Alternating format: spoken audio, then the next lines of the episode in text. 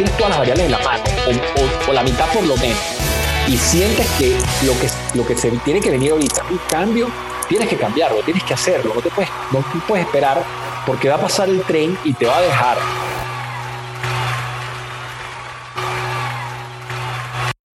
Bienvenidos a Agrotitanes. Antes que nada, muchísimas gracias. En esta ocasión tengo la gran oportunidad de entrevistar a Antonio, una persona que me ha dado la gran oportunidad de ver los matices de la vida, cómo te los va presentando y cómo puedes tener desde la inquietud interna hacer algo grandioso externamente. Y realmente estoy muy, muy agradecido, Antonio, porque me permites eh, entrevistarte y no te quiero robar el foro y me gustaría, mi estimado Antonio, que te presentaras. ¿Quién es Antonio Anís?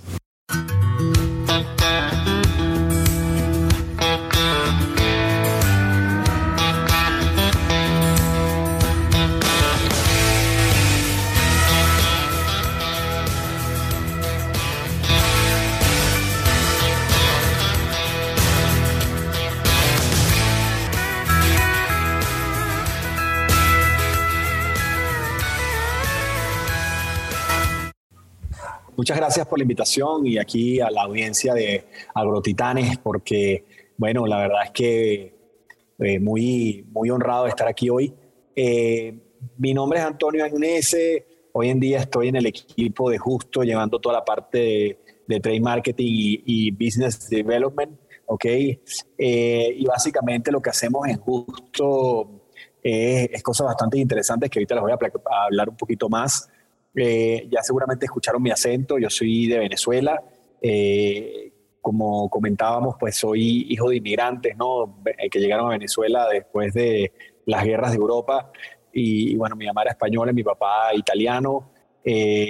bueno, me crié ahí, un país bastante noble, así como es México, muy parecido también en el tema de la cultura. Latinoamérica entera se parece, pero hay unos países que se parecen más que otros y creo que México es uno de ellos con Venezuela o viceversa.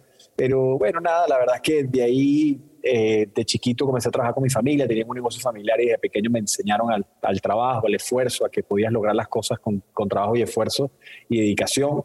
Eh, pues eh, me casé hace unos cuantos años también, hace como 21 años, y en ese momento nos, nos, surgió la inquietud de mi esposa y mí de irnos a hacer un posgrado y después de ese posgrado entonces decidimos quedarnos en Estados Unidos cinco años más después de los dos años del posgrado.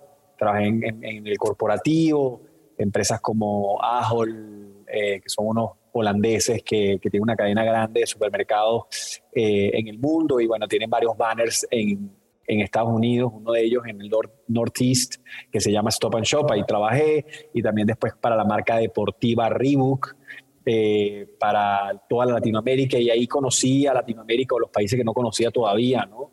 Eh, me tocó la dicha de conocer México bien, eh, Colombia, Panamá, Chile, Perú, Ecuador, Brasil, Argentina, Uruguay, o sea, ya todos los países de Latinoamérica, pues fui bastantes veces porque íbamos a hacer, visitar mercado y tal, y de verdad que me encantó la región y, siempre pues nos quisimos regresar a Venezuela. De hecho lo hicimos, pero también éramos, éramos, teníamos ganas de, quedarnos en, eh, en Latinoamérica si nos teníamos que volver a ir a, de Venezuela, lo, cual no pasó por 10 años, pero terminó pasando, lamentándolo mucho, apostamos, apostamos, apostamos, apostamos, pero bueno, la hiperinflación no nos dejó, ¿no? Eh, en Venezuela hice cosas interesantes, me regresé con la marca Ribu, que estuve con ellos, director ahí comercial para toda Venezuela por un tiempo, eh, y después me moví como, como, vamos a decir así, presidente o gerente general de un retailer muy grande de, de todo lo que es ferretería, hardware, tipo Home Depot, eh, en Venezuela. Una oportunidad para un muchacho joven de 35 años que era bastante retadora. Aprendí muchísimo, era un negocio familiar que estaba en plena transformación y bueno, yo hacía todo el sentido del mundo estar ahí porque conocía el mundo corporativo, que era lo que querían ellos un poquito comenzar a aplicar y también con el tema de, de la, ¿cómo se llama? El negocio familiar que había que seguirlo, pues, eh, o sea, que existía, pues, y, no, se puede eliminar de la noche a la mañana porque pierdes una, una cantidad de, cosas buenas que tiene eso, ¿no? Y de ahí estuve, estuve como cuatro años y la verdad es que eh, salió una oportunidad interesantísima en el mundo digital, que es donde estoy ahorita y creo que donde me encanta estar eh, como country manager o director general de Mercado Libre en Venezuela. Ahí hice carrera por seis años, eh, me fue muy, muy bien. La verdad es que hicimos cosas interesantísimas. Cuando yo llegué a Mercado Libre en el año 2013, apenas hacíamos eh, medio millón de transacciones y 50 mil transacciones en el, en el botón de pago, eh, medio millón de, de, sí, transacciones entre clientes y, vendedores.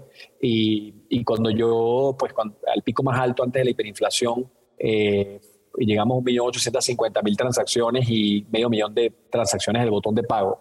Eh, unos crecimientos siempre muy estables de 30% interanual que nos llegaron a estos números, ¿no? Eh, promedio. Eh, y bueno, la verdad es que aprendí muchísimo, hicimos, innovamos, no dejamos que, que, Venezuela se quedase atrás nunca en términos de tecnología hasta que, bueno, hasta que llegó la hiperinflación y los números comenzaron a decaer. Y eso pues vino, vino como en detrimento de lo que estábamos haciendo y tuvimos que hacer un plan de acción. Eh, tuvimos una conversación en ese momento y, bueno, la idea era que, que, que, yo siguiera en la compañía. La verdad es que yo no estaba haciendo nada malo en un tema de la, del, del negocio, como, perdón, del país, de la macroeconomía, no del negocio. Y me dieron la oportunidad de llevar Perú después de varias conversaciones y, ¿sabes? y hacer todo este plan en Venezuela de reajuste, eh, ya comencé a llevar Perú, eh, donde aplicamos varias cosas interesantísimas rápido. Y bueno, la verdad es que como les digo, yo quería quedarme en Latinoamérica y me encantaba y me encantaba estar yendo y viniendo a Perú. Eh, estaba aprendiendo muchísimo del país, de, de, todo lo que era Mercado Libre ahí. Eh, pero bueno, se puso un deadline de, irme a Perú porque era lo que hacía sentido. O sea, tenía que estar en Perú en junio del 2019. Eh, y yo realmente comencé a explorar y creo que México representa un país con muchas más oportunidades, con mucho más futuro con mucho más, ¿cómo se llama? Mucho más emprendimiento, sobre todo en el área digital, mucho más avanzado, ¿no?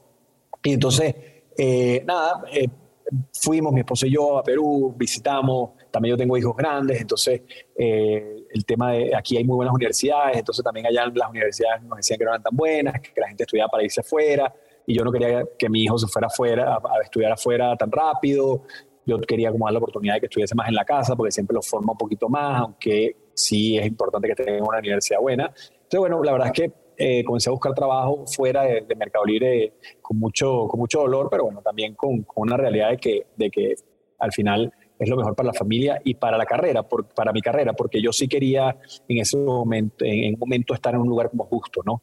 Eh, y, y, bueno, la verdad es que uno toma las decisiones y más o menos uno cree que van a pasar, tampoco la escribes como, como que piedra, ¿no? Pero, pero más o menos tú tienes la claridad en tu cabeza y nada, me conseguí trabajo en Google eh, aquí, en, aquí en México. Eh, me vine a México con Google a trabajar en la parte de tech, telcos y apps como director de, de, esta, de, esa, de esas industrias, esa vertical de industria.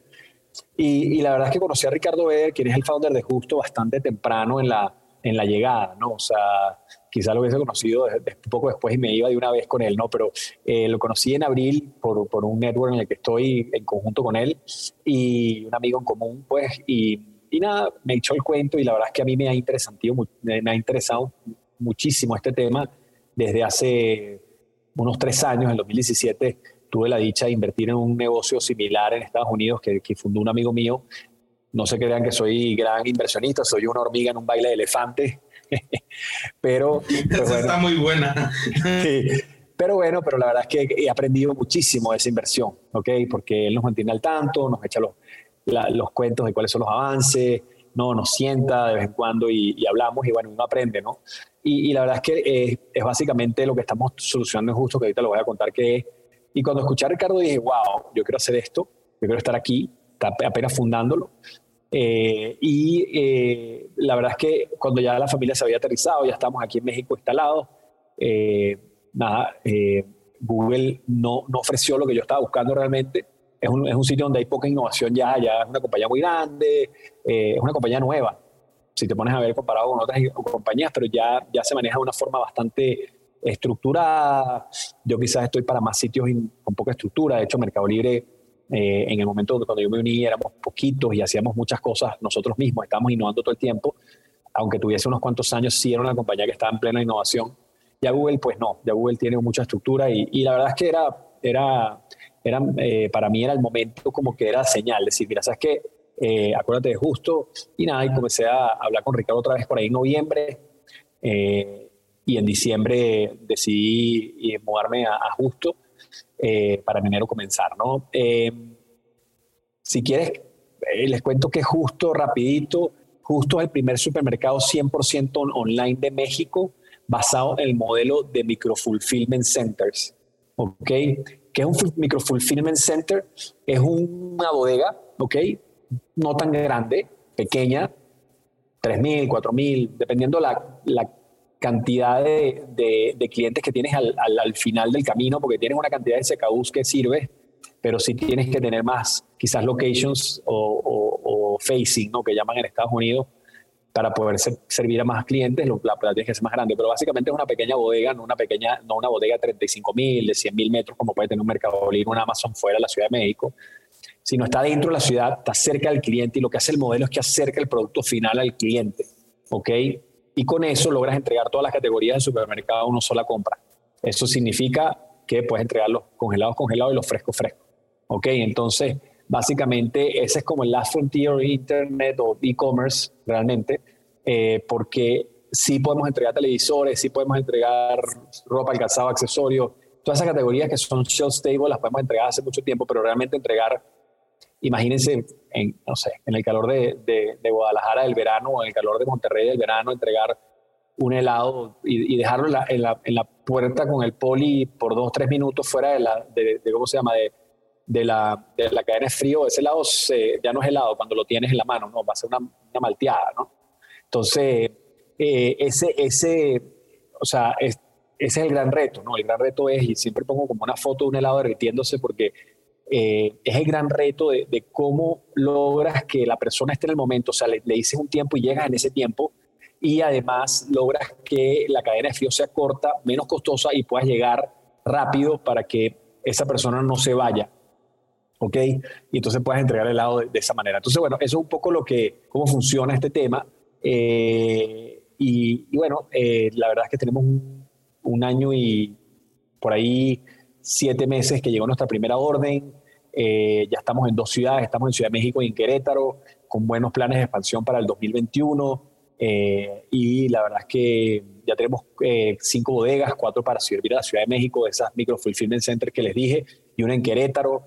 Y, bueno, la verdad es que ya somos casi 500 empleados entre pickers y drivers, porque nosotros hacemos nuestro propio delivery. Creemos que nuestro incentivo es la calidad, no la rapidez. Y eso también es un diferenciador de lo que puede ser lo que existe hoy en día, porque si te llega, si te llega al supermercado eh, de todas las categorías a tu casa. O sea, hay, hay ride hailing que lo, que lo hacen, ¿no? Nosotros realmente queremos diferenciarnos por eso y por eso nos llamamos justo también, porque queremos ser justo con el medio ambiente, justo con el cliente y justo con los proveedores. Creemos que hay mucho, eh, mucho que, mejorar en la industria. ¿ok? Es una industria donde creo que el último supermercado que, que, abrió en México no era un supermercado nuevo ni siquiera, era HEB llegando a, a México, ¿no? Eh, y, y, realmente ellos ya existían, ¿no? Eh, es una categoría donde no hay players nuevos, hay muy pocos players nuevos y es, por, y es muy tradicional. Entonces, sí hay oportunidad, en este tipo de cosas hay oportunidad de, de, disruptir y, de cambiar un poco, ¿no? Entonces, nosotros pues obviamente nos llamamos justo por eso, porque creemos que eh, hay que trabajar en la obesidad de México también, hay que trabajar en, mejores cadenas de distribución para que la merma sea menor y haya más, más y mejores, eh, más y mejor acceso a frutas y verduras, que, que son cosas que, que, alimentan mejor que cualquier otra cosa, ¿no? Entonces, bueno, eso es un poco lo que también por detrás tenemos como filosofía, ¿no? Que es muy importante. Híjole, qué, qué interesante todo lo que nos cuentas, mi estimado Antonio. La verdad es que habla mucho de tu trayectoria profesional, habla mucho de tu forma de, de, de, actuar en la vida, pero quisiera irme un poquito hacia atrás en el sentido de preguntarte, ¿Cómo es la vida de Antonio en un país que ahora lo vemos como complicado como es Venezuela, que me imagino que debe ser muy al estilo latino como en México, pero digámosle así, se te abrieron las alas con el matrimonio, se te abrió la, la, el querer volar, el querer profesionalizar, el querer hacer emprender el vuelo como tal o viene desde atrás. El hecho de que tengas esa actividad tan, tan inquieta en las profesiones, tan inquieta en tu actuar, tan inquieta en tu modelo de pensamiento, pues no es tan fácil, digámoslo así, de ordenar. se ve ordenado después que pasa, ¿no? Definitivamente. Exactamente, o sea, se ve ordenado ya cuando, cuando ya se ve, tiene un proceso muy, muy arduo. Mira, eh, definitivamente sí, o sea, sí eh, representó un reto eh, el que me puso mi esposa, ¿no? Yo cuando conocí a Alejandra teníamos, ella tenía, estaba en el colegio todavía, ¿no? Y cuando nos fuimos a casar ya está en la universidad, entonces siempre tuvo la inquietud del posgrado y eso fue el primer o sea, ya yo había ido a estudiar afuera, inglés y tal. Eh, uno, pues la verdad que yo siempre le agradezco a mis papás que vieron muchas oportunidades en el colegio donde yo estudié también. Eh, había mucha, muchas personas que, que, pues tenían planes de irse afuera y se fueron y regresaron también, ¿no? En ese momento en Venezuela había, se podía regresar perfecto. Eh, y, había, y había como que ese, ese o sea, en el ecosistema estaba, pero yo no tenía eso como mensaje en mi casa. Yo en mi casa tenía un mensaje claro de que era después que me graduaba de la universidad, que, que era en Venezuela, tenía que meterme en el negocio familiar, ¿no? Y, yo tengo tres hermanas, entonces el único varón, mi papá italiano, bueno, no, no lo critico, pero tenía su cultura bien machista, entonces tú tienes que tú eres el presidente de la compañía y eso, la verdad es que yo siempre choro me digo que, que a, uno, a uno, ¿cómo se llama? A uno, a uno no lo escuchan cuando es joven en ninguna de las dos tipo de compañía, ¿no? En las corporaciones grandes no te escuchan, pero no te están prometiendo nada, ¿ok? En cambio, en las corporaciones familiares no te escuchan tampoco de joven, pero sí te llegan prometiendo mucho. Uno hay una dicotomía. Hay una dicotomía y no, tú dices, bueno, pero no me estás diciendo que yo voy a ser presidente, pues yo no puedo opinar. Entonces, en el otro lado, simplemente no te escuchan, o sea, tú dices cualquier cosa y bueno, la verdad es que eres joven, o sea, de repente tienes una buena idea y la puedes trabajar, ¿no? Pero tampoco eres brillante, tú estás aprendiendo y es lo normal, es la ley de vida, o sea, uno está aprendiendo, ¿no? Y, uno le da gracias por aprender, pero para volver a, la, historia, ¿no? O sea, entonces, bueno, o sea, yo la verdad es que tenía, era, era eso y, fue, fue un reto que se planteó desde, desde el punto de vista de que yo dije, ¿sabes qué? Es una oportunidad, ¿no? Y de hecho yo estudié algo muy relacionado a a negocios familiares. ¿no? Yo, yo hice un MBA en Entrepreneurship, que es emprendimiento con una concentración en family business, o sea, en una concentración en negocios familiares. Porque pues yo agarraba, terminaba el posgrado y me regresaba a Venezuela. Pero justo cuando estábamos nosotros en, pleno eh, planificación ya o ya concretando la ida, hubieron unos problemas, unas, unas diferencias con mi papá y mi mamá, que eran básicamente mis jefes y los dueños de la compañía en sí. Yo era empleado ahí. Eh, y la verdad es que yo dije, ¿sabes qué? Yo, ¿por qué no? Yo estoy joven, el riesgo es bajo, y nosotros no teníamos hijos en ese momento, el, el riesgo es bajo, voy a un país donde hay oportunidades y tal, me puede ayudar para mi carrera, si es que esto va, va, a servir. Y, y, yo quizás en ese momento, eh, más, más, sobre, más sobre el, ¿cómo se llama? El, el, enfrentarme un poco a, que, a decir, ¿sabes qué? Bueno, ok, me la pusieron difícil, bueno, yo acepto el reto, ¿no? Y, y nada, y eso fue lo que hice, o sea, probé, probé y me fue bien. Me fue bien. O sea, la verdad es que eh, cuando revisas era, había muchos sacrificios que hacer, ¿no? Pero me fue bien, después me fue mejor, y después me fue mejor y mejor, y, la verdad es que sí, cuando, cuando ves el camino dices, no, fue una decisión eh, que funcionó, ¿no? Ojo, si, si no hubiese funcionado esa decisión, también eh, tenía la oportunidad de estar con mi familia, ¿no? o estar en otro lado, pero la verdad es que funcionó y, y por eso termino termino haciendo lo que hago, ¿no?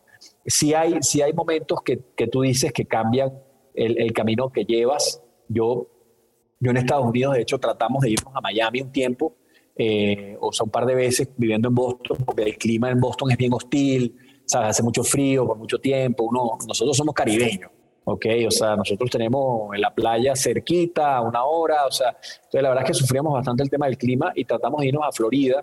Eh, no se dio, ¿ok? Eh, las veces que intenté y, fue justo antes de que mi mamá se enfermara, ¿no? Entonces ya después como que dijimos, ¿sabes qué? Vámonos, mi mamá está enferma, eh, fue, como, fue como un tipping point, ¿no? Y siempre quisimos ir a Venezuela de regreso.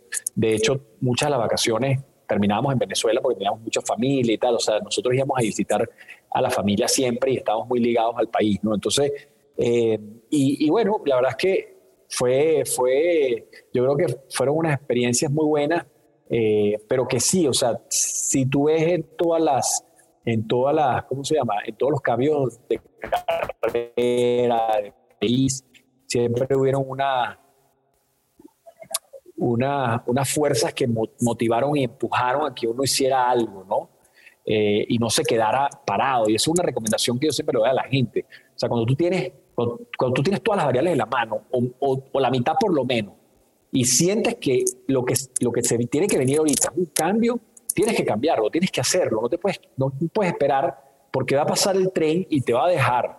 ¿Ok? Y la oportunidad te va a dejar. O va a ser más difícil porque antes te podías ir en avión y después te tienes que ir en tren o, o en barco y después te tienes que ir caminando hablando de facilidad, ¿no? De llegar a un sitio, ¿no? O sea, y entonces no dejes que te deje el avión. O sea, cuando veas que la oportunidad está, agárrala. Eh, y, la oportunidad tiene que ver mucho también con las variables, ¿no? O sea, yo para venirme a México tenía, tenía variables que me, que me ayudaron a llegar, ¿no? Eh, tenía gente conocida que me ayudó, que me, que me, que me, ¿cómo se llama? Que me dio entrevistas y bueno, se dio el trabajo y, y al final lo logras, ¿no? Entonces, la reflexión ahí es, es esa, ¿no? O sea, mira, trata de, ¿no? Eh, igual con Venezuela, con Venezuela cuando me regresé fue así, ¿no? Eh, se habló en la compañía y mira, esto es lo que, o sea, mi mamá está mal, yo sí quiero regresar a Venezuela, hay una oportunidad, sí hay, y para adelante, ¿no? Híjole, qué interesante lo que comentas, porque al final de cuentas la mamá o, los lazos familiares más allá del negocio son más fuertes y son los que te hacen retroceder a hacerte más fuerte, ¿no? Porque estás haciendo eh, eh, el fuerte para el otro que al mismo tiempo repercute en ti. Y, y, quisiera ver en esta parte donde tú describes una Venezuela donde tuvo mucho, la, oportunidad o la bondad, la vida de generarte un, un, buen, un, buen, este, un buen equilibrio fuera de ti. Actualmente, cuando tú tomas la decisión de irte a Perú, ¿cómo viste el detenimiento o qué viste o cuáles fueron los principales vacíos por los cuales ahorita vemos un declive como el que tiene? Más allá de lo económico, creo que, todas las crisis tienen que partir mucho desde la educación. Y en ese sentido, ¿cómo ves México? Perdón, que está en mute. Eh, la frase preferida de la, cuarentena. Mira, eh, yo, yo, mira, eh, yo veo a México bastante diferente en, en varios aspectos, ¿no? primero es un país donde la educación, pues, eh, por lo menos la educación privada sigue siendo muy, muy buena, ¿ok? Eh, desconozco realmente la educación pública, pero entiendo que, que, hay universidades como, eh, o sea, hay universidades públicas que son muy buenas también, o sea, y eso, y eso, y eso viene de historia, de tiempo. Es un país económicamente estable, ¿ok? El año pasado, antes de la cuarentena, veíamos un dólar bajando. Eh, y una economía bastante flat, pero eh, eso quiere decir que hay, hay algo, un factor externo que, que lo está ayudando y eso es, eso es empresa haciéndolo bien, ¿ok? Básicamente las exportaciones, el año pasado México se volvió el primer socio comercial hacia Estados Unidos, pasando a China. Eh, también un poco la estrategia de los americanos, eh, pues obviamente estaba clara, pero México supo responder y México tenía las capacidades y México tenía la, la, inteligencia y México tenía, estaba preparado para responder, ¿ok? Y por eso se logró. O sea, en cuatro años se, se exponenció esto y, y, al final del día yo creo que pasó por esa razón, ¿ok? Eh, yo veo aquí gente muy preparada, en mi equipo hay gente súper preparada, súper competente, con muchas ganas. Eh, y, el, y, el, mexicano creo que, creo que tiene eso, pues tiene, tiene, tiene esa, esa cualidad de, de, ¿cómo se llama? De, de, seguir empujando, ¿no? Y además el emprendimiento en México es increíble, la cantidad de emprendimiento que hay, ¿no? Que hay muchísimo emprendimiento, hay muchísimo eh, negocio que, que están haciendo. Es entre Brasil y México y ya, Argentina pues de tercero, porque realmente Argentina está sufriendo muchas devaluaciones y no hay tanto apoyo, eh, no hay tanto interés pero México es el país, me, lo dijo mi jefe, ¿no? que es uno de los founders de Mercado Libre, cuando me iba a venir a México, me dijo, cuando tomé la decisión, me dijo, mira, todo lo que está pasando en Internet en el mundo entra a Latinoamérica. En la parte de habla hispana entra por México y en la parte, eh, ¿cómo se llama?, de habla portuguesa entra por Brasil, ¿ok? Todo entra por esos dos países, son los países más grandes, son los países con más innovadores, con más gente dándole, echándole ganas. Eh, y, y, sí, o sea, y lo ves, o sea, ves, ves la cantidad de emprendimiento que hay en México, sobre todo en la parte digital. Eh, ahorita, por ejemplo, con estos bancos digitales hay para, para tirar para el techo, hay muchísimo. Y es eso, es las ganas de la gente, es la preparación de la gente, es, es, el tamaño del país también ayuda muchísimo. Entonces, bueno, la verdad es que yo, yo lo veo así. Eh, yo veo que, mira, hace falta, definitivamente hace falta más penetración de inglés, por ejemplo, ¿ok? Porque es el idioma, no porque estén los gringos al lado, es porque es el idioma mundial, porque con el inglés te puedes comunicar con un alemán, eh, con el inglés te puedes comunicar con un eh, brasilero también, que habla portugués, te puedes comunicar con mucha gente, ¿no? Te abre, te abre, te abre pues obviamente camino, ¿no? Y, y, aquí hay buen nivel de inglés, o sea, yo, yo, yo te lo digo comparado con, con Latinoamérica, yo he estado en Latinoamérica, ¿ok? Yo, yo he con, con una americana, yo llevaba toda la parte de footwear para Reebok, para la marca, ¿no? Yo llevaba la parte de, de calzado, pues, y había mi par llevaba toda la parte de apparel, era ropa, ¿ok? Eh, y ella era gringa, ¿no? Y ella, pues, eh, ¿cómo se llama? Ella no sabía hablar español, bien. Y entonces el reto era conseguir gente que la entendiera en Latinoamérica. Aquí en México siempre la entendieron, la entendieron perfecto.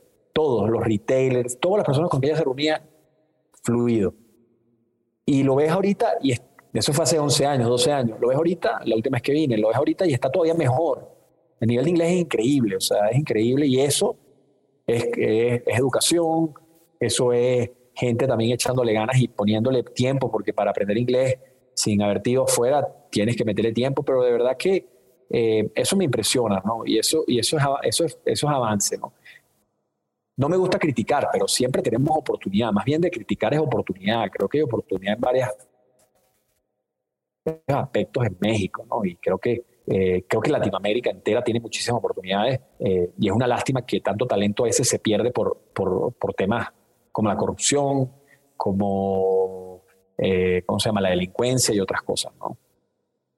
Híjole, qué análisis tan bonito haces de nuestra nación y al mismo tiempo, como dices tú, después de una formación estratégica que has tenido, quiero irme un poquito a la parte y, tocar un, partes sensibles en tu desarrollo profesional, mi estimado Antonio, en el sentido de que has pasado por varias cuestiones o por varias marcas que te han dado o abierto el panorama.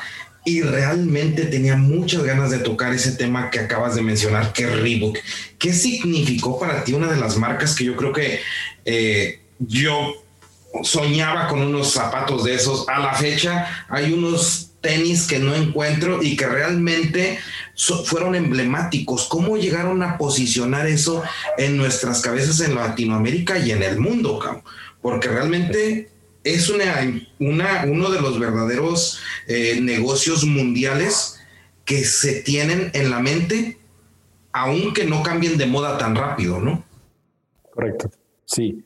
Mira, para mí fue, o sea, yo tengo varias, varias historias de, de Reebok, ¿no? O sea, yo, fue, primero fue volver a lo que yo realmente, yo siempre he hecho broma me digo que yo, lo único que sé hacer en la vida es zapatos, ¿no? O sea, yo lo demás estoy aprendiendo todavía.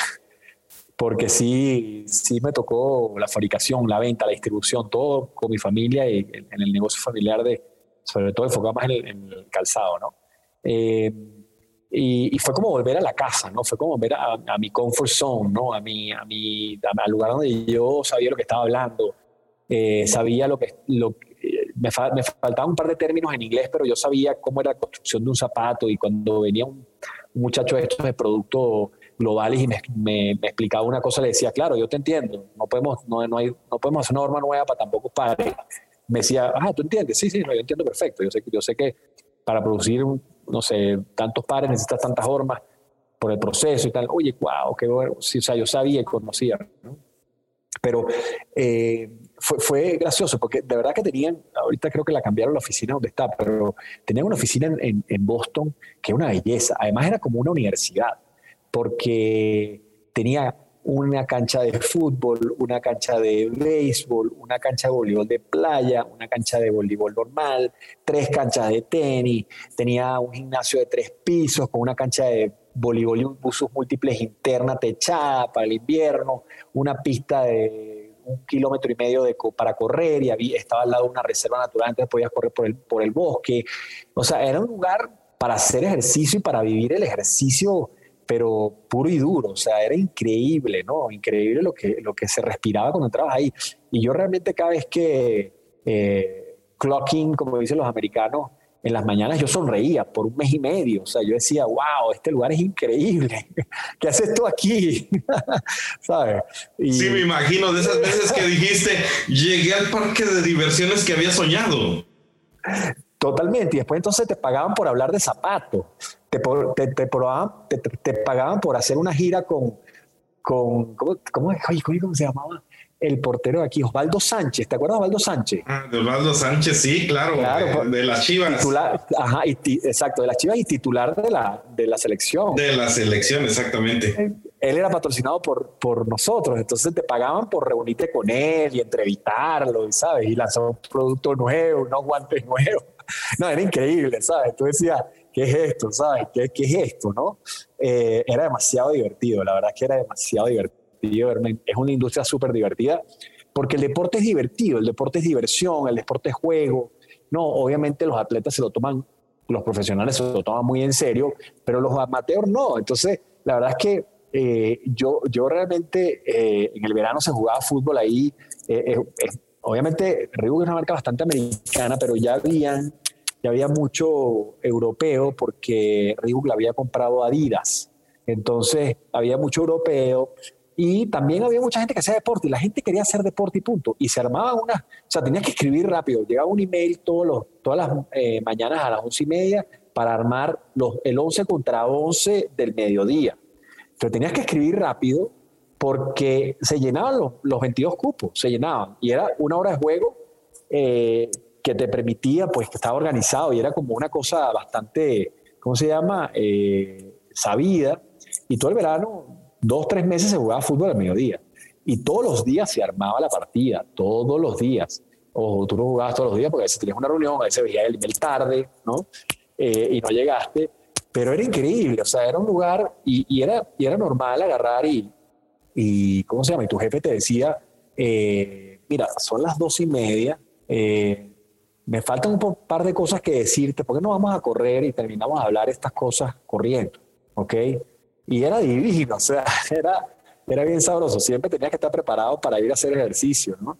Eh, y la verdad, es que, la verdad es que esa marca y ese lugar me enseñó muchísimo, me abrió la mente, además me, me mandaron a conocer Latinoamérica y a hablar con gente de Latinoamérica y, y comencé a entender el potencial que en la región y, nada, me enamoré de la región. O sea, creo que, creo que ese fue el, ese fue no, ese no fue el primero, ese fue, aquí hay mucho potencial, hay mucha oportunidad y, y hay mucho por hacer, ¿ok? Eh, y bueno, eso es lo que estamos tratando de hacer en justo, ¿no? O sea, realmente si nosotros logramos tener un impacto eh, significativo, vamos a cambiar un par de cosas en la industria que va a ayudar mucho a, la mejor alimentación del, mexicano y del latinoamericano, porque nosotros en el C-Level somos eh, de Latinoamérica. Hay un brasilero, hay un mexicano, yo venezolano. Entonces, la idea es ir a la región, la idea es conquistar Latinoamérica para, para llevar el modelo a, todo, a toda la región también.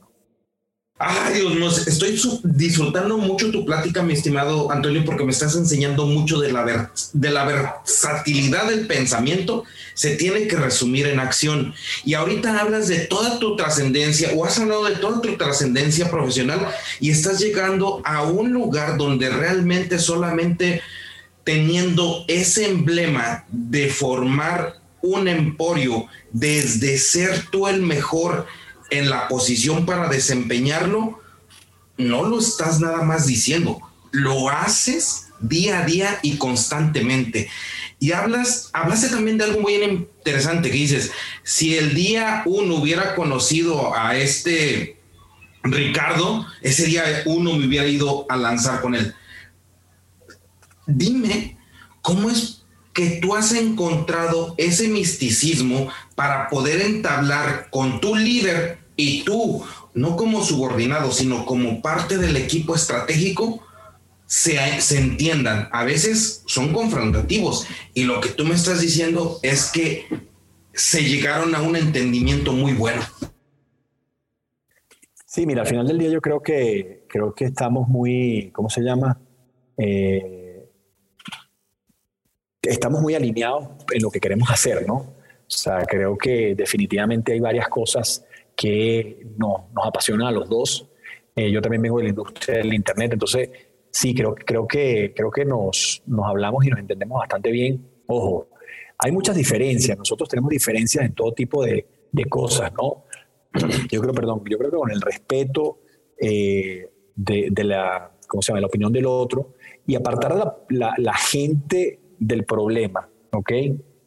Pasa mucho que, que la gente eh, no, es, no, es, menor, pero sí, o sea, yo, yo o sea, eh, la persona, pues, ataca a la otra persona en vez de atacar el problema, ¿no? O sea, el causante del problema puede ser X, Y, Z o puede ser esa misma persona, pero realmente si no solucionamos el problema, y lo que hacemos es atacarnos entre nosotros, nunca vamos a llegar a una, un entendimiento.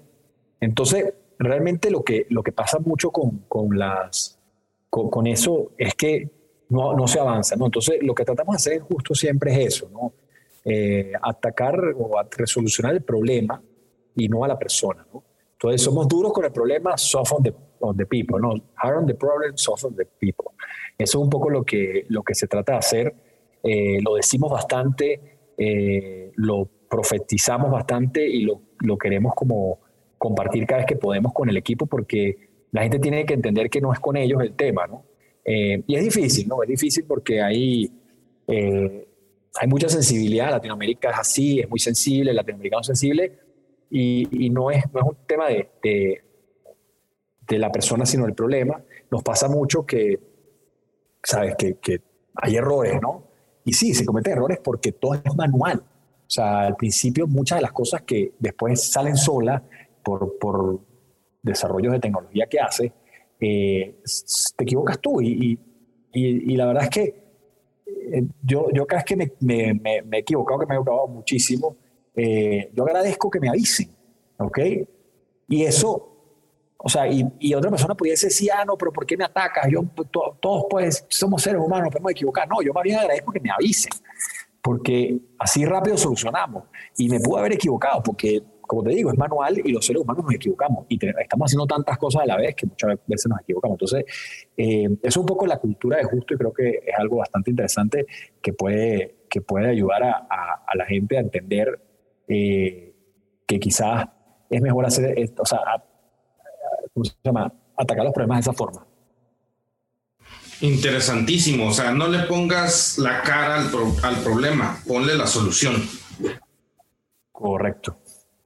Perfecto. Y fíjate que también quiero profundizar en esta parte, mi estimado Antonio, donde tú ya estás en una, en una posición estratégica que le llaman, eh, ¿cómo se llama? Que estás en semillero de, de, o cómo le llaman esta posición que tienes dentro de un emprendimiento tan grande como lo que va a ser justo, que a final de cuentas lo que hace es que reclama no el dinero que tengas en la bolsa, como decías hace un rato, tienes, eres un elefante, eres un, una hormiga bailando en un, en, eh, en un baile de elefantes, si hablamos de monetariamente, pero si lo hablamos con respecto a tu profesionalismo, tu trascendencia y tu experiencia, es al revés. Eres un elefante bailando con elefantes. Y en esa posición quiero entender cómo es que se animan a emprender un proyecto tan grande pero al mismo tiempo que no esté basado solamente en el dinero. Y actualmente si sus proyecciones son hacia tener socios comerciales, socios de proveedores que estén basados en eso, no en dinero, sino en toda la experiencia que puedan tener para lo que están haciendo. Sí, mira, y, eso, y eso es así, ¿ok? Estamos, estamos nosotros eh, adelantando un programa, eh, nosotros creemos que que primero los negocios son para largo plazo, ¿no? Y podemos desarrollar pequeños y medianos empresarios con nosotros, se pueden sumar al proyecto de Justo y pueden desarrollarse. Entonces tenemos un, eh, además, que, además que hay tanto producto bueno que quizás no llega al mercado rápido porque, porque el mercado no lo permite, porque como te digo, son estructuras enormes, los retailers de comida son enormes, no, no les interesa un producto nuevo e innovar, porque qué fastidio tener que pasar por todo el proceso de, de, ¿cómo se llama?, de darle alto a un SKU para que después a los dos, a los dos meses tengo que bajarlo otra vez porque no funcionó, ¿sabes? Entonces, eh, la verdad es que nosotros tenemos un programa de pymes muy, muy claro y tenemos dos programas clarísimos, ¿no? Que se llama, uno se llama el campo justo, que es que lo que estamos haciendo con él es que estamos comprando directamente al campesino, porque sabemos que la cadena de valor, el que más sufre es el campesino, o el que menos se le paga, ¿ok? El que, el que, el que más valor agrega el campesino porque te da el producto terminado y es el que menos recibe por ese valor, ¿no? Entonces, ahí estamos tratando de comprarle directamente y tenemos programas claros para eso. Y el otro programa que tenemos es eh, el programa de pymes, ¿no? Tenemos un compromiso de que en cada categoría haya la participación de pymes en unos porcentajes, dependiendo de la categoría, podemos más o menos, pero vamos a seguir aumentando esos porcentajes porque eh, es como que si vamos a Monterrey un día, que vamos a llegar seguramente, hay cosas que Monterrey, que Monterrey son buenas y hay que decirle a la gente eh, que en Ciudad de México no las vuelcan a mirar, ¿entiendes? Entonces, eso te da esa, esa uniqueness, ese como, como sentido de, de pertenencia con la gente que creo que nos ayuda muchísimo y creo que además habla de que, eh, que es un compromiso además de, de, poder desarrollar no a los grandes, sino también desarrollar a los medianos, que, que, tienen algo que decir muchas veces, inclusive a veces más interesante de lo que tienen que decir los grandes. ¿no? Entonces, eso también lo estamos haciendo y, y, es un compromiso que a veces cuesta. O sea, eh, a veces cuesta y no te trae tantos beneficios. Por ejemplo, el tema de las pymes, el tema del campo sí trae muchísimos beneficios porque la fruta es, eh, mientras menos tiempo esté dando vueltas por ahí, llega a tu casa más rápido, es mejor, ¿ok? Más chance tienes de que eh, no se te merme y, puedas comértela, ¿no? Y más chance tienes que en el anaquel no se pierda, ¿no? Nosotros también hacemos eso para que haya menos merma y haya mejores precios, porque esto es un tema económico al final del día, o sea, si, si, el, precio, si el precio sube porque hay mucha merma, ¿no? Porque es un producto delicado. Entonces, si tú logras que haya menos precio, pues hay más posibilidades que una persona de un nivel socioeconómico más bajo tenga la posibilidad de comprarlo. Híjole, qué interesante es lo que estás comentando. A final de cuentas, por medio del talento, por medio de la estrategia, por medio de aliados comerciales, por medio de todas estas personas que van a sumar a un proyecto tan justo como lo que están haciendo, va a, va a tener la gran oportunidad de también dar un excelente producto, una excelente comida, una excelente salud.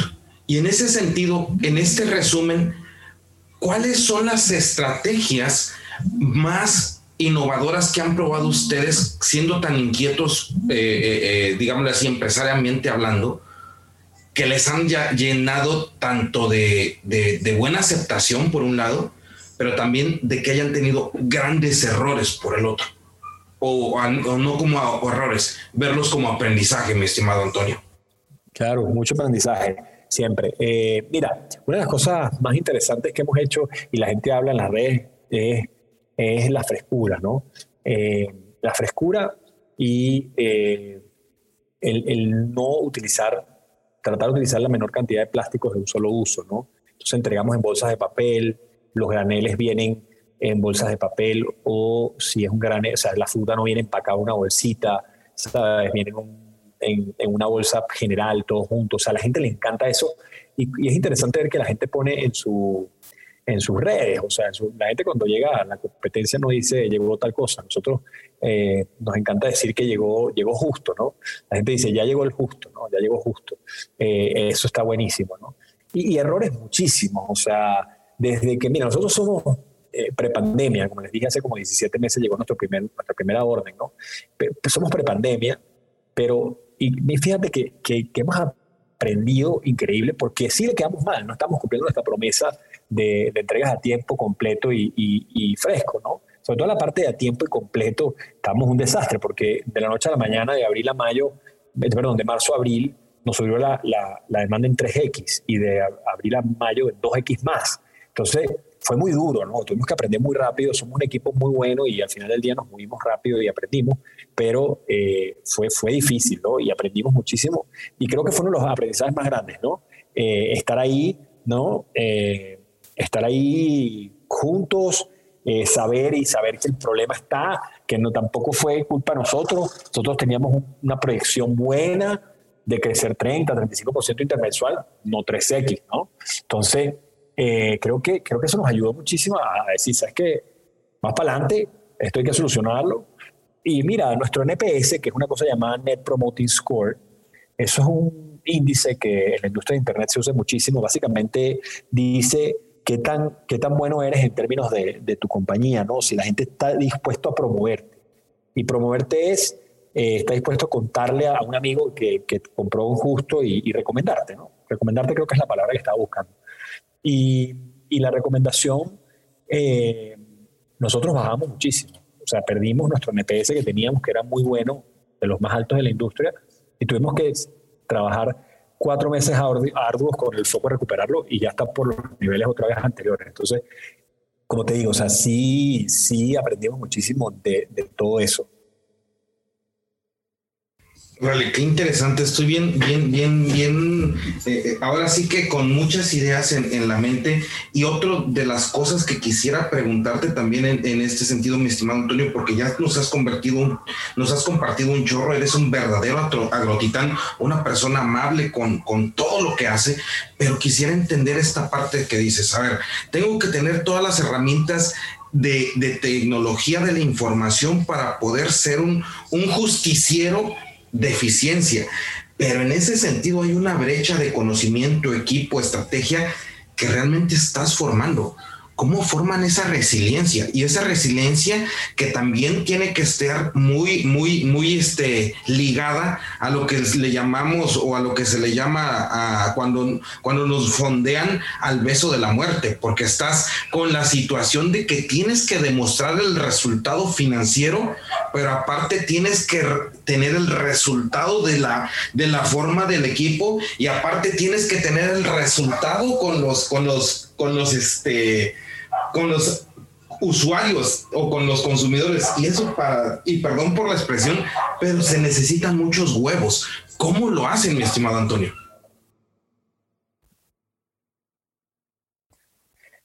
Mira, yo creo que, yo creo que con, resiliencia es la palabra que, puede servir aquí, ¿no? O sea, la resiliencia no es eh, que te tumban y te vuelvas a parar, no, no, no. La resiliencia es ver en, los lugares donde hay cosas negativas, tratar de sacar un aprendizaje. O sea, si, algo te pasó negativo, sacar, tratar, tratar de sacar un aprendizaje de eso y seguir, ¿no? También, también es seguir, pero siempre es aprender, ¿no? Entonces nosotros estamos buscando aprender.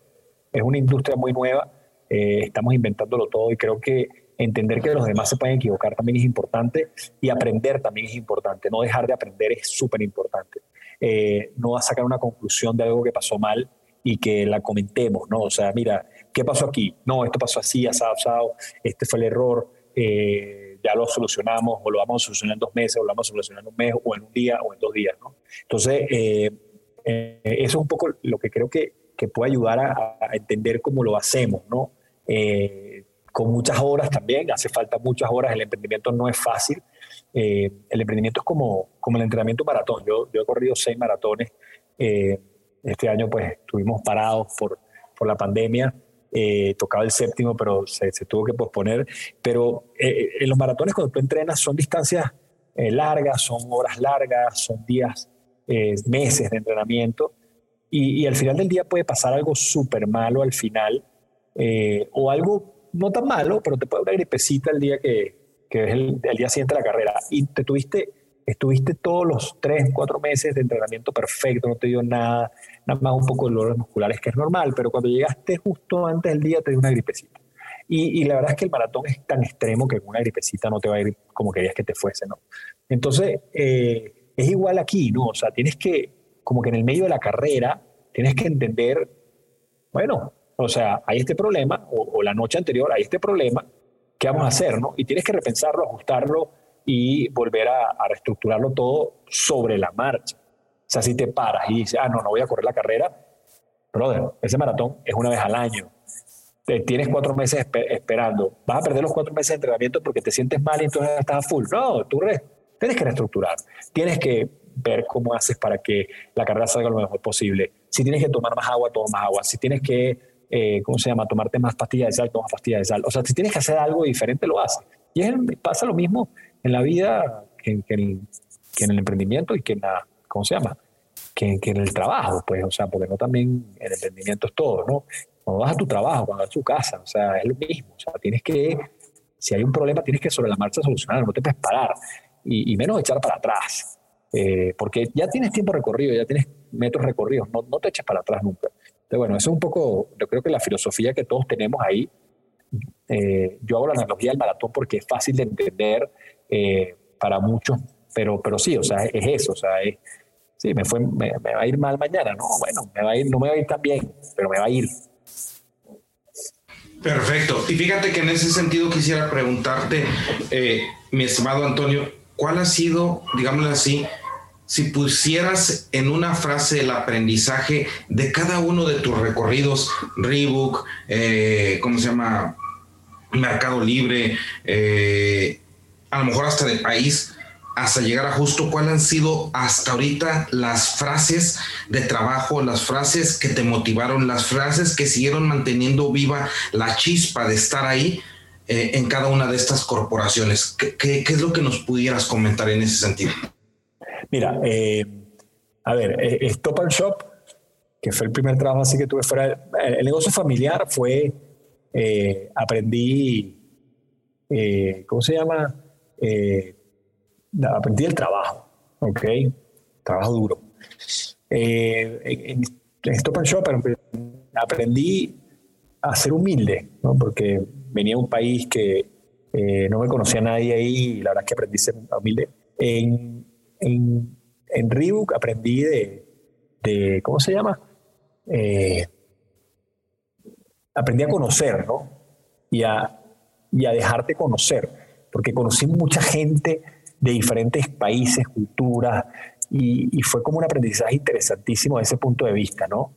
Eh, eh, y el siguiente fue ¿cómo se llama? Eh, Ferre Total, aprendí hardcore retail, ¿ok? Eh, aprendí la parte dura del retail, ¿sabes? Eh, estuve liderizando equipos que liderizaban tiendas, por un tiempo estuve gerente de director de operaciones y, y, supe lo que era, ¿no? Entonces, como que hardcore retail ahí, en Mercado Libre aprendí innovación, ¿ok? Y aprendí de una palabra que obviamente la conocemos todos, pero aprendí a iterar, ¿ok? Rápido, ¿ok? No me fue bien, itero. Eh, me fue bien, itero para seguir mejorando. Siempre cambiar, siempre mejorar. No cambiar, mejorar. Eh, en Google aprendí estructura y en Justo estoy aprendiendo tantas cosas que no sé si puedo resumir en una frase. Así que eh, para Justo son TBD, to be determined. Ok, seguimos. tres puntos suspendidos. No he terminado de aprender, ¿no? Correcto. Mi estimado Antonio, ya con esta parte quisiera llegar a la parte casi final del episodio. La verdad es que he disfrutado mucho esto. Eres un verdadero agrotitán. Te agradezco mucho tus palabras y me gustaría que me dijeras si el de hoy, día de hoy empezaran tu biografía, ¿con qué frase empezaría? Eh Mira, a ver, si tuvieses que empezar eh, mi día, ¿con qué frase? Con ganas, ¿no? Ganas de, siempre hacer todo. Siempre me levanto con ganas. O sea, en eso debería de empezar el libro. Siempre levántate con ganas, huevos, aparejos, a como se le llame, ¿no? Correcto. Siempre levántate con ganas, siempre. Perfecto, mi estimado Antonio. Y fíjate ya nomás para, para que nos puedas decir, como te lo dije en un inicio, es un programa que realmente no nomás está enfocado hacia los, hacia los, hacia los agricultores, sino que está enfocado a todos aquellos que queremos romper, nuestros, nuestra zona de confort. Y si pudieras recomendarlo con libros, si quisiera recomendarlo con alguna metodología que haces y si quisieras recomendar algunas palabras o algo que nos quisieras hacer, serían muy agradecidas, muy bendecidas y de antemano te agradezco mucho el, poder haber compartido esto con, con nosotros. Mira, gracias, de verdad, definitivamente. Eh, yo, tengo, yo tengo varios libros que me gustan mucho. Hay, hay unos cuantos que, que hablan de, de, teorías de, ¿cómo se llama? De la constancia, ¿no? Por ahí estaba uno que se llama The Tipping Point, de eh, Michael, Michael Gladwell, se llama él, ¿no? Eh, y hay otro muy interesante que se llama uh, The Founder's Dilemma, que es realmente como una Biblia de, de emprendimiento, ¿no? Y de, de los errores y no errores y de las cosas buenas, basado obviamente todo esto que te estoy contando en data, ¿no? Eh, y es bastante interesante también, si alguien está emprendiendo por ahí, se lo recomiendo porque les puede servir mucho para, ¿cómo se llama? Para no cometer algunos errores eh, que quizás son básicos y quizás te pueden, eh, ¿cómo se llama? Hacer que tu emprendimiento no, no, no despegue por esa, por esa sencilla razón. Entonces, esos son dos libros que definitivamente están muy interesantes. Perfecto. Con respecto a algún tipo de metodología que hagas en tu día, cómo te levantas, qué hace Antonio en, el trayecto. Mira, eh, la verdad, eh, soy una persona bastante básica en ese sentido, pero sí hago ejercicio temprano en la mañana. Eso me ayuda a despertarme. Eh, de hecho, algún día tengo que inventar algo donde yo le pueda hablar, no me gusta cargar el celular conmigo ni nada, donde yo pueda hablarle y contarle lo que, ¿cómo se llama? Lo, la, la duda que tengo, ¿ok? Eh, y, ¿sabes? O, la idea que se me ocurrió porque salgo a correr, no sé, 45 minutos y se me ocurren seis ideas y cuando llego al carro se me, se, se me olvidaron tres. Entonces, no, entonces, eso es algo que hago bastante y, y la, otra, la otra cosa que hago también es que me trato de mantener al día siempre las noticias, es importante leerlas en la mañana, ¿sabes? Como que comenzar el día con noticias porque eh, las noticias influencian lo que, lo que, está, lo que está pasando. Eh, por ejemplo, ahorita hay un tema con el COVID y ley seca que nos afecta a nosotros en, en, justo, entonces tienes que estar informado. Es una pequeña cosa, pero, pero sí tienes que estar informado porque al final del día eh, hay que tomar decisiones y, somos empresarios que toman decisiones. Entonces, esas cosas también las hago. Y, y mira, eh, básicamente eh, trato de dormir. El descanso es importantísimo. Hay que dormir definitivamente. Eh, si, si, pueden, háganlo. yo trato de dormir por lo menos ocho horas, por lo menos cuando se puede, porque eso, la verdad es que en la noche comienzan a bajar un poco las, las ¿cómo se llama? Las ganas. Y si no lo hiciste en el día, no lo vas a hacer. Entonces, hazlo en el día. Hazlo en el día, no lo hagas en la noche.